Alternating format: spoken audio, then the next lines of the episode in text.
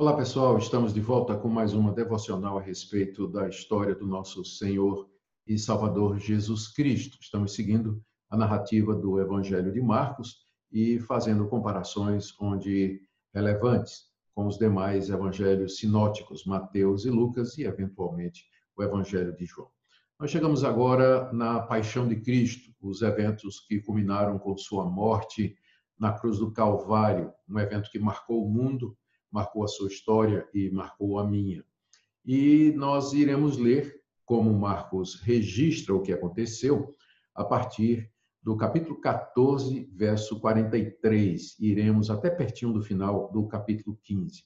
Então eu peço que você mantenha a sua Bíblia aberta para que você possa acompanhar o que eu estou dizendo, uma vez que nós não faremos a leitura como é da nossa prática. Estamos dando uma vista ou uma visão geral dos acontecimentos na vida do nosso Senhor e Salvador Jesus Cristo. A nossa história começa hoje com o Senhor Jesus preso lá no jardim do Getsemane. Marcos capítulo 14, do verso 43 a 52. Depois de exortar os seus discípulos a vigiar e orar, o Senhor Jesus os prepara avisando que o traidor está che chegando. Judas tinha acertado com os principais sacerdotes e os anciãos, o sinédrio, a liderança de Israel, entregar Jesus numa ocasião propícia em que não causasse tumulto no meio do povo. E Judas sabia que Jesus costumava ir ao final do dia a caminho de Betânia para o Monte das Oliveiras, particularmente para aquele jardim chamado Getsemane, onde ele gastava um tempo ali em comunhão com o Pai. E ali era o local, foi o local escolhido por Judas para entregar Jesus aos seus inimigos. Ele chega então com uma escolta, com soldados enviados pela liderança judaica, e eles vinham com cacetetes, vinham com espadas, e era de noite. Judas havia combinado um sinal com eles, dizendo que aquele a quem ele beijasse, aquele seria o Cristo, que deveria ser preso. Então ele se aproxima de Jesus e com um beijo ele trai o filho do homem. Então os soldados avançam sobre Jesus, uma vez que identificaram que era ele, e o prendem. E Pedro, de maneira impetuosa, reagindo, ele puxa da sua espada e dá um golpe num daqueles que estavam prendendo Jesus e corta a orelha daquele daquela pessoa. O Evangelho de Marcos nos diz, perdão, o Evangelho de João nos diz que o nome dele era Malco e que ele era servo do sumo sacerdote. E diz também que Jesus repreendeu Pedro, mandou que ele colocasse a espada de volta na bainha e estendeu a mão e curou a orelha daquela pessoa. No meio de tudo aquilo, Jesus ainda podia mostrar compaixão para com aquela pessoa. E ele então se vira para aquele, aquele grupo e pergunta, não é? faz uma pergunta. Ele diz que passou a semana toda ensinando no templo abertamente, abertamente e por que, que eles então estavam vindo prendê-lo como ladrão e malfeitor às escondidas, o que revela que a intenção deles era uma intenção escusa. Naquela altura, vendo que Jesus de fato ia ser preso e julgado, os discípulos que poucas horas antes tinham dito que jamais negariam Jesus, que jamais abandonariam Jesus, inclusive Pedro, todos eles fogem e abandonam Jesus. Marcos conta um detalhe interessante, que quando Jesus estava sendo levado para Jerusalém, lá do Monte das Oliveiras, passando pelas ruas da cidade, ele era seguido por um jovem vestido apenas por um lençol. Quando os soldados viram, queriam prendê-lo, pensando que era um dos seguidores de Jesus. E ele escapou completamente nu. Esse episódio ocorre somente no Evangelho de Marcos, o que tem levado alguns estudiosos a pensar que ali é uma referência que o próprio Marcos está fazendo a si mesmo, que o jovem que fugiu nu era, na verdade, o autor do Evangelho que tem esse nome. Mas é claro que isso é somente uma especulação. Notemos aqui dessa passagem como Jesus conscientemente está cumprindo as Escrituras ele menciona, ao ser preso, que as escrituras estão sendo cumpridas, e eu creio que ele tem em mente ali a passagem dos profetas que diz: Ferirei o pastor e as ovelhas serão dispersas. Nós temos também a fraqueza dos discípulos. Poucos momentos antes, eles tinham afirmado a mais completa lealdade no Senhor Jesus e agora, na hora crítica, eles o abandonam.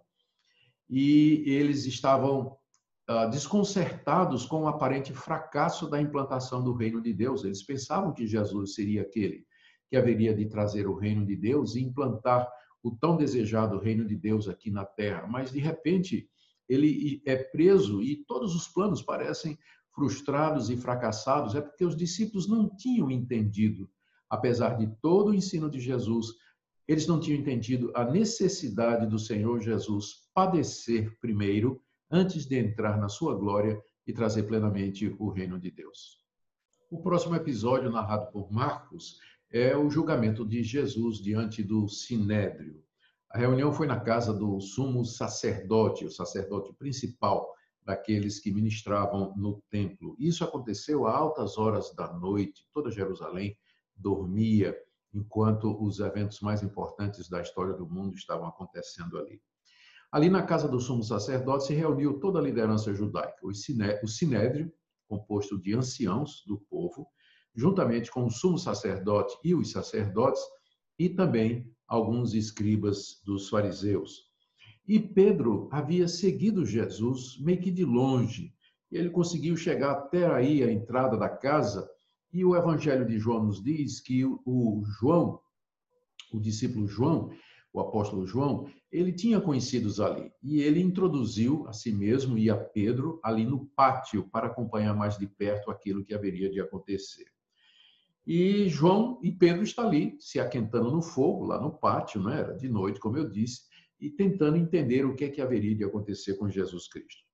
Enquanto isso, lá dentro, Jesus está perante o Sinédrio, que tenta encontrar uma acusação contra ele para justificar sua prisão e o pedido da pena de morte às autoridades romanas.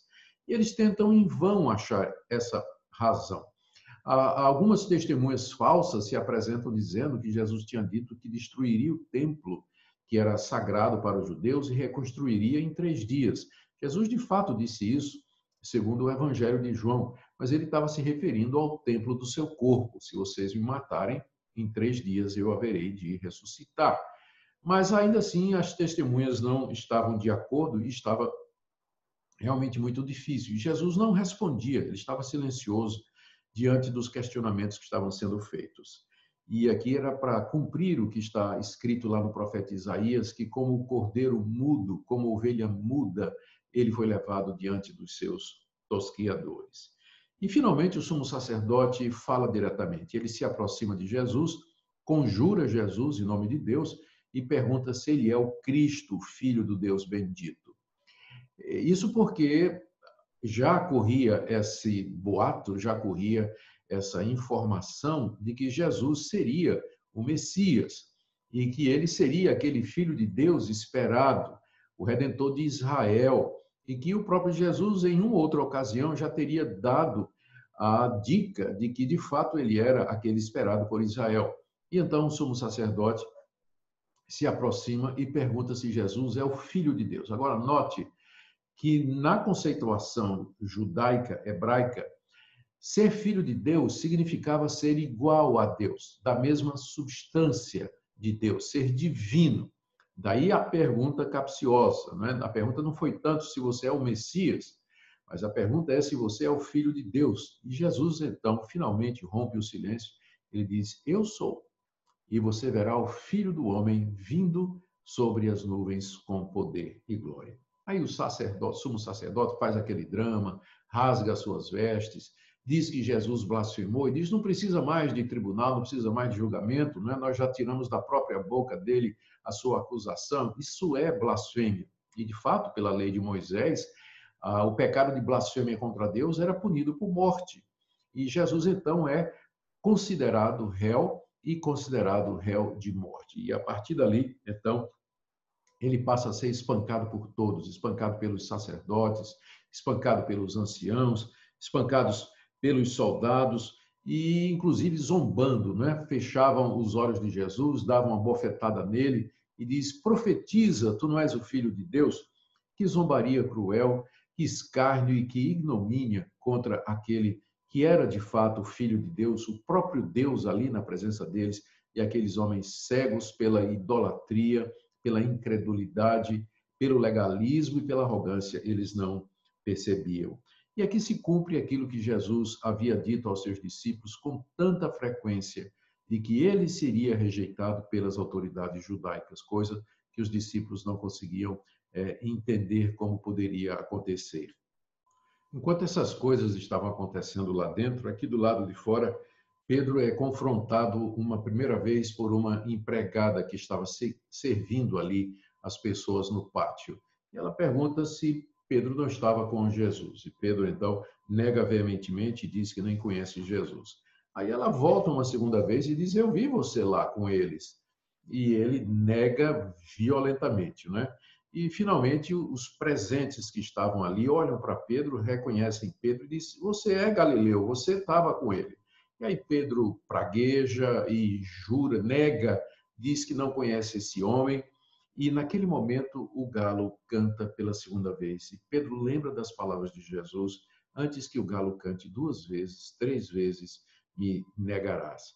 E ali, mais uma vez, a palavra de Jesus se cumpre, mostrando que ele era o Filho de Deus.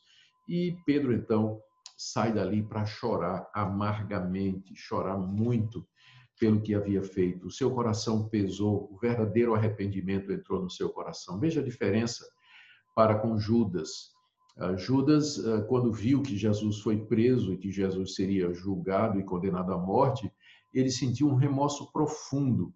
Ele pegou as 30 moedas de prata que ele tinha recebido, ele jogou lá no meio do, do, do, do templo para os sacerdotes e ele foi se enforcar.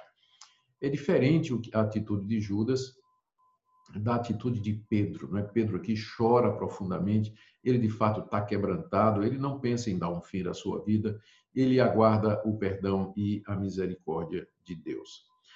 Voltando lá para o que estava acontecendo dentro da casa do sumo sacerdote, finalmente o sinédrio resolve levar Jesus a Pilatos. Pôncio Pilatos era o representante da autoridade romana, era a autoridade maior em Jerusalém. Lembrem que Israel era um estado conquistado, ele estava debaixo do regime do Império Romano. Os judeus eram limitados naquilo que eles podiam em termos de governo civil, como, por exemplo, eles não tinham poder para julgar nem condenar ninguém à morte. Por isso, então, sabedores do, do, do sistema, o, os sacerdotes e os líderes judaicos, todo o sinédrio, resolve levar Jesus para Pôncio Pilatos, ainda ali, né, já a, a noite já ia alta, o dia já estava começando a amanhecer, e eles então vão pedir a condenação de Jesus.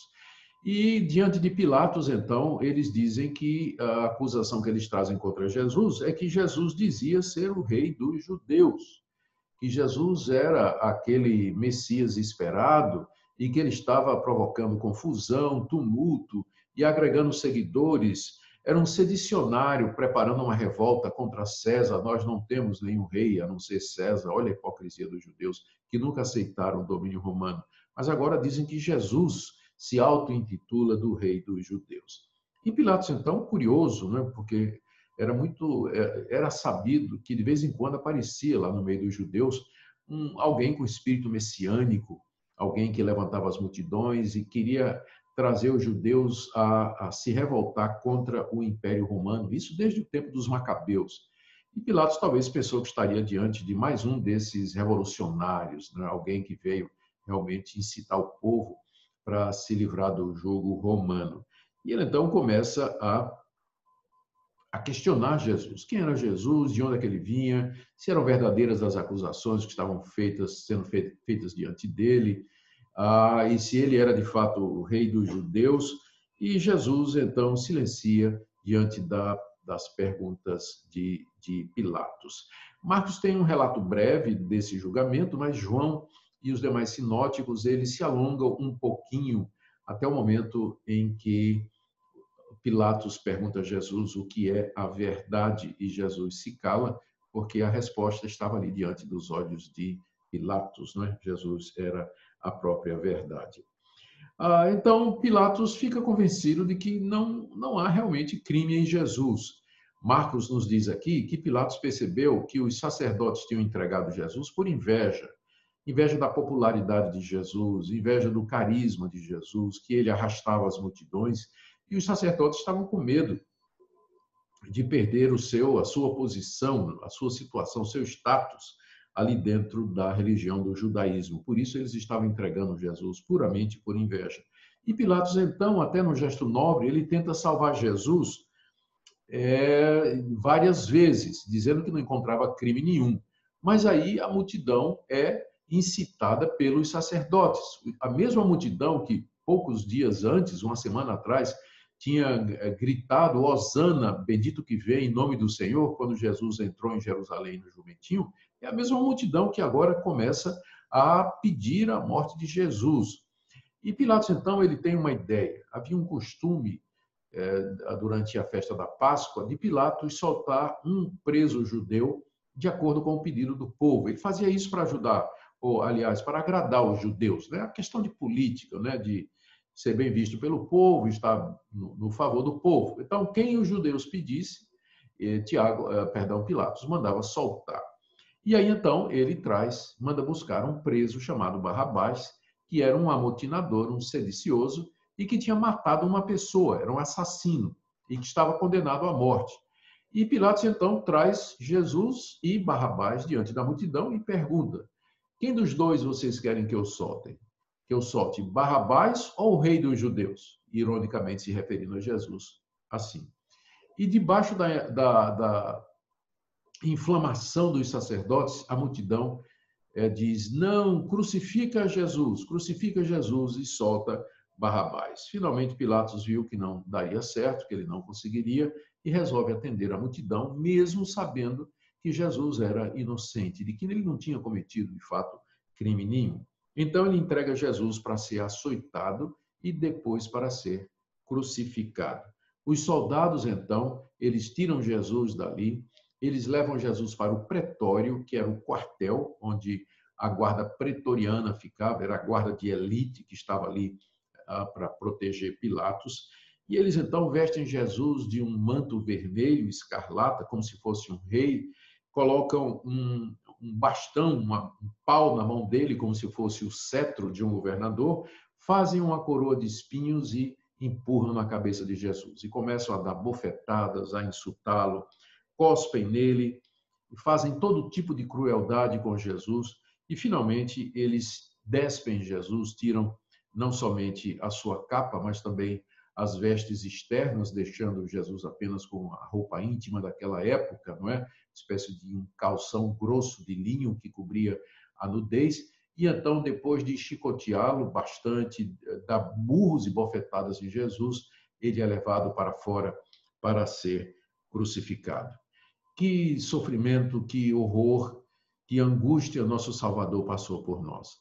Ele que era o Cordeiro de Deus, inocente, o Filho de Deus, que não julgou como usurpação ser igual a Deus, não se apegou à sua glória nos céus, mas ele se humilhou, ele se encarnou, se tornou um de nós, para que pudesse passar por tudo isso. Tudo isso que Jesus está passando aqui é como pagamento diante de Deus pela minha culpa e pela sua, se você é crente em Jesus. Jesus não está sofrendo por algum pecado que ele cometeu. Ele não está sendo castigado por Deus por alguma falta que ele cometeu, porque ele nunca cometeu pecado, nem erro foi encontrado na sua boca. Ali ele estava assumindo o meu lugar e o seu lugar à medida que ele enfrentava todos aqueles sofrimentos e toda aquela dor como inocente, como Cordeiro de Deus. Na sequência, Marcos nos narra sobre a crucificação de Jesus. A crucificação era um método cruel de execução usado pelos romanos já fazia muito tempo. E consistia em pregar uma pessoa literalmente a uma cruz de madeira, usando pregos que perfuravam suas mãos e os pés um em cima do outro. E a pessoa então era suspensa naquela cruz e ficava exposta aos elementos, à zombaria da multidão enquanto sangrava lentamente, provavelmente morrendo de, eh, de sangramento, né? perdendo sangue e também de asfixia. E era um processo tão doloroso e, e era tão sofrido que podia durar horas. E às vezes, para acelerar a morte do condenado, os soldados quebravam os pés, quebravam as pernas, e aí ele perdia o suporte e todo o peso vinha realmente em cima das mãos e do peito e a morte dele se acelerava. A morte, esse tipo de morte era reservada para criminosos políticos, para gente considerada de alta periculosidade, ah, e era tão cruel que até mesmo filósofos daquela época e antes ah, já diziam que se alguém fosse condenado a morrer crucificado, era melhor que ele tirasse a sua própria vida ou que morresse antes de passar por esse processo tão doloroso. Jesus, então, é tirado ali do pretório pela guarda e o encaminham para o local costumeiro de crucificação ali em Jerusalém, que era um morro chamado o Gólgota, que traduzido quer dizer o Morro da Caveira. Jesus está tão debilitado quando sai do, do ali do pretório, é, porque ele tinha sido bastante machucado pelos soldados, que então alguém, os soldados, eles pegam alguém para ajudar Jesus a levar a cruz até o alto do monte. E a pessoa que eles pegaram era um tal Simão Sirineu, que nem sabia o que estava acontecendo, estava chegando do campo. E ele tinha estado no campo, estava voltando talvez para casa, né? era de manhã cedinho, estava vindo do campo. Marcos diz que ele era pai de Alexandre Rufo, que certamente eram pessoas conhecidas pela audiência de Marcos. Né? Marcos está escrevendo esse evangelho provavelmente para leitores cristãos em Roma.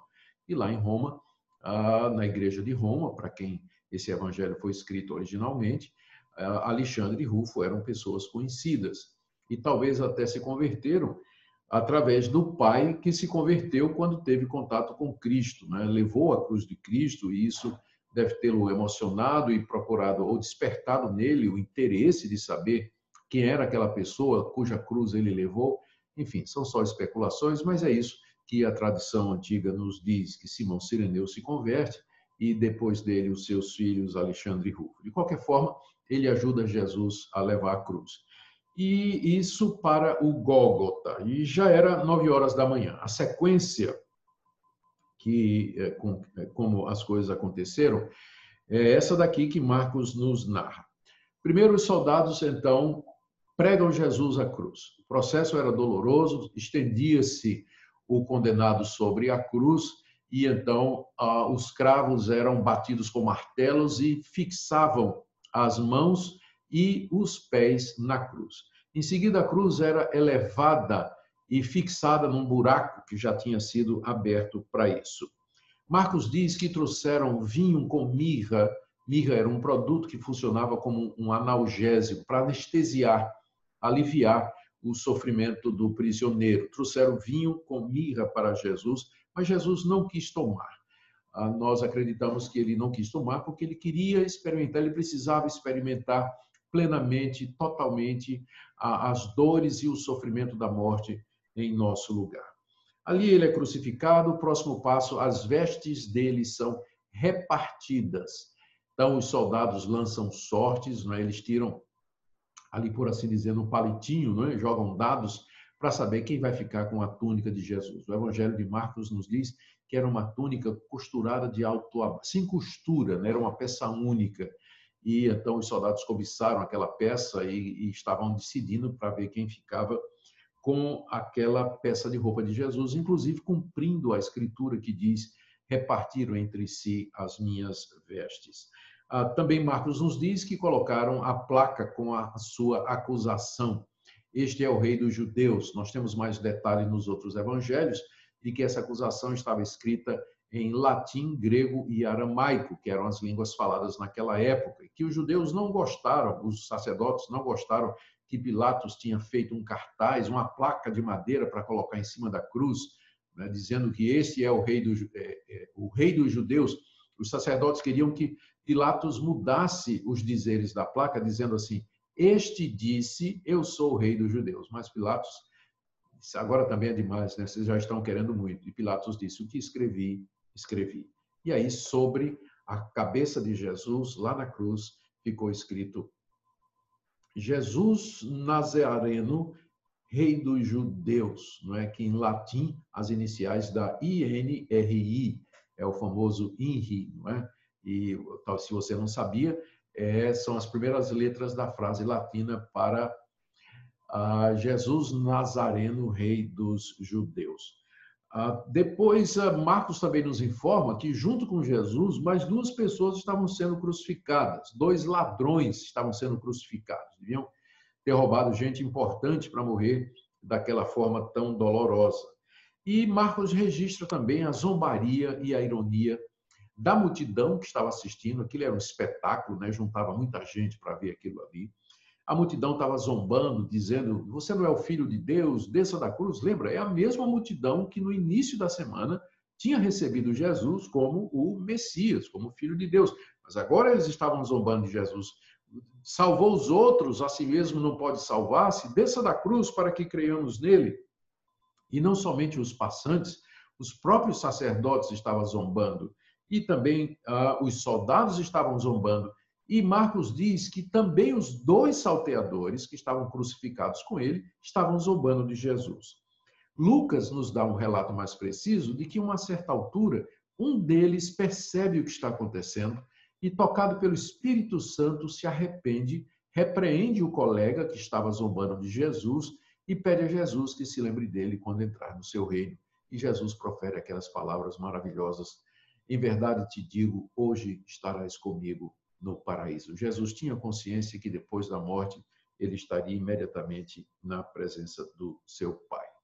E ah, o registro de que as mulheres estavam ali e o apóstolo João também estava, segundo o evangelho que ele escreve, nos diz.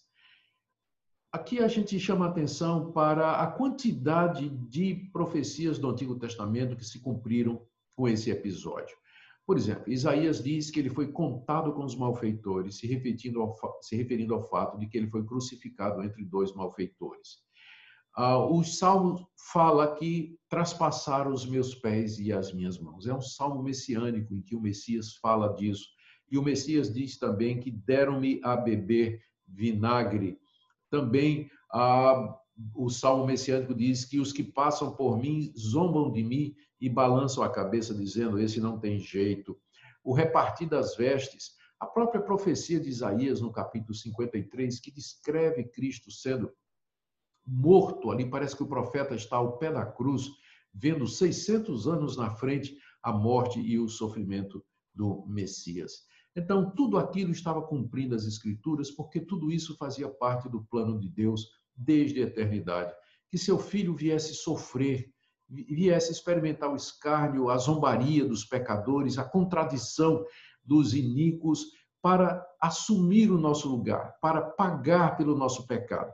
É isso, esse era o preço que a justiça de Deus exigia pela sua alma e pela minha, que o filho de Deus passasse por todo esse sofrimento, por todo esse sofrimento. E é claro, ao mesmo tempo em que essas coisas aconteceram pelo decreto de Deus e pela vontade de Deus, aquelas pessoas que participaram ativamente na traição, no julgamento, no espancamento, na crucificação de Cristo, elas são responsáveis diante de Deus e elas vão dar contas diante de Deus. Pilatos vai dar, vai dar contas diante de Deus. O sumo, o sumo sacerdote vai dar conta diante de Deus. O sinédrio vai dar conta diante de Deus. Judas vai dar conta diante de Deus, porque a soberania de Deus, os decretos de Deus, em última análise, eles não anulam a responsabilidade humana, agem através da responsabilidade humana e das escolhas humanas, sem que Deus seja o responsável pelo mal e sem isentar de culpa as criaturas que livremente tomaram essas decisões. No capítulo 15, do verso 33 a 31, então nós chegamos ao ponto climático que é a morte do Senhor Jesus. E assim chegamos ao momento climático dessa sequência de eventos tremendos, terríveis, que mudaram a história do mundo, que é a morte de Jesus, narrada aí no capítulo 15, do verso 33 ao verso 41. Para que a gente se situe bem, vamos ver a cronologia do sofrimento na cruz. Jesus foi traído no final do dia anterior e durante toda a noite ele foi julgado na casa do sumo sacerdote em Jerusalém. De manhã cedo ele foi levado ao pretório para ser julgado por Pilatos e então, condenado à morte, é levado ao monte do Gólgota, onde às nove horas da manhã ele é crucificado. Marcos nos diz, e os demais evangelhos também, que ao meio-dia houve trevas intensas sobre toda a terra. Um eclipse, naturalmente, de ordem sobrenatural, provocado por Deus, mostrando a tristeza de Deus, o pesar de Deus, ou a sua ira, a sua indignação contra aquilo que estava acontecendo com o seu filho, mostrando todo a, a, a, a reação da sua santa natureza contra o pecado. Antes da morte de Jesus, que aconteceu às três horas da tarde, portanto, ele passou seis horas de angústia, era um tempo, antes de morrer, era um tempo relativamente curto comparado com a morte de outros condenados, que às vezes passavam um dia todo ou dois ali pendurados. Jesus morreu com seis horas de crucificação, provavelmente por conta do sofrimento espiritual profundo que ele, estava experimentando ali, além do sofrimento físico, é claro.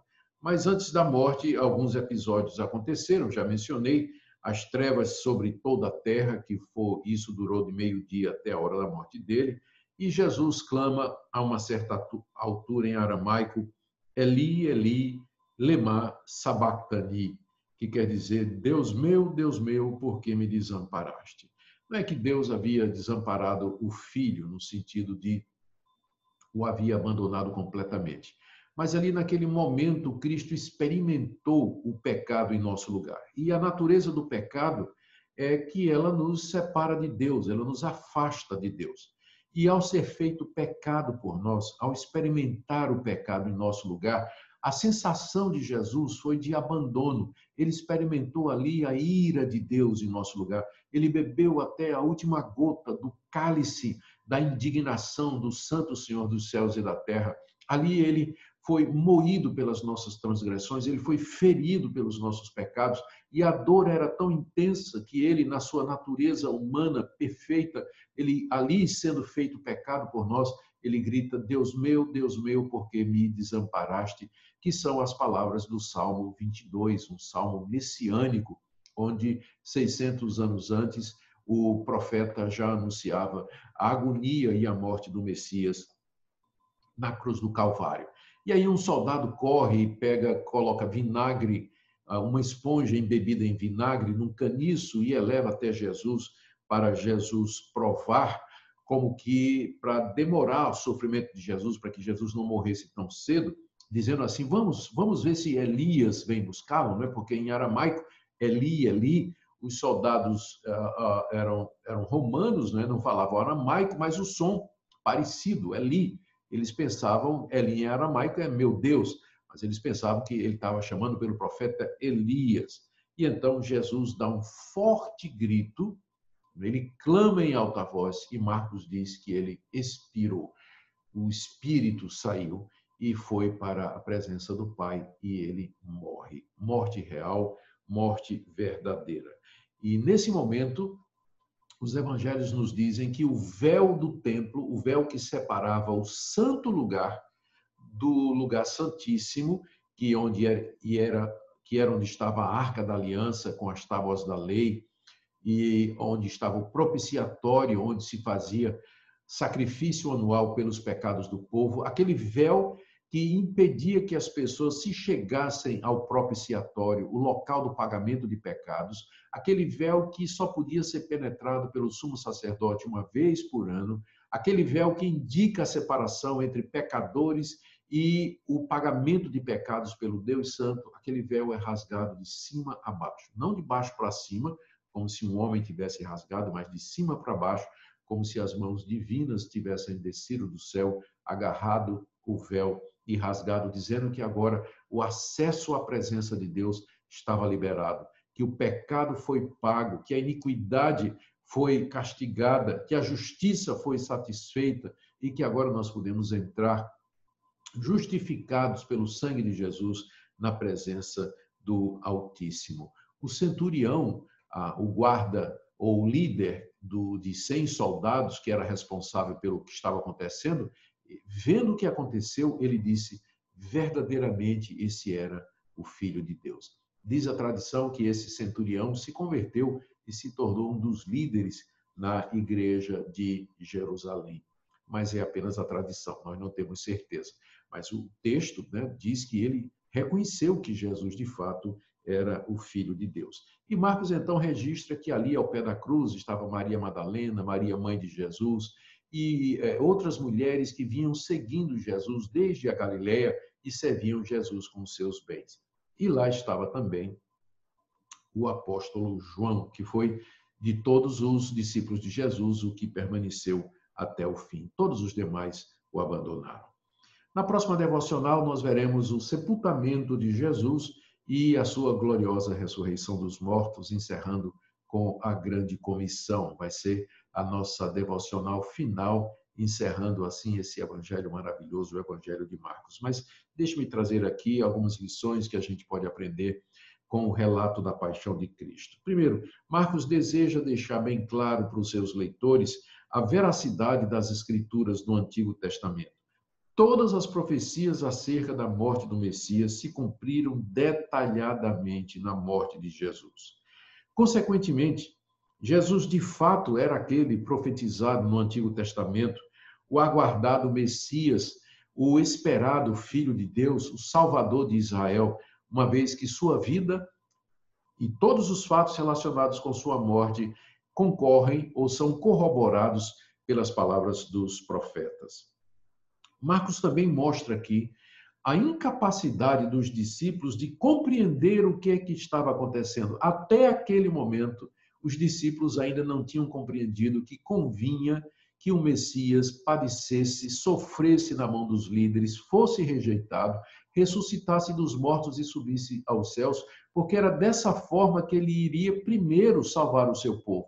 Só depois é que ele viria em grande glória na sua segunda vinda. Mas os discípulos não entendiam que o Messias haveria de vir em duas etapas. Né? Por isso que eles ficaram confusos, fugiram, desistiram, pensaram que tudo havia finalmente terminado. Mas Marcos também mostra a fraqueza dos discípulos, ah, como eles eram pessoas frágeis, e isso para deixar claro que o sucesso e que a vitória que eles vão experimentar depois do dia de Pentecostes, com o crescimento explosivo da igreja em Jerusalém, não era por causa deles.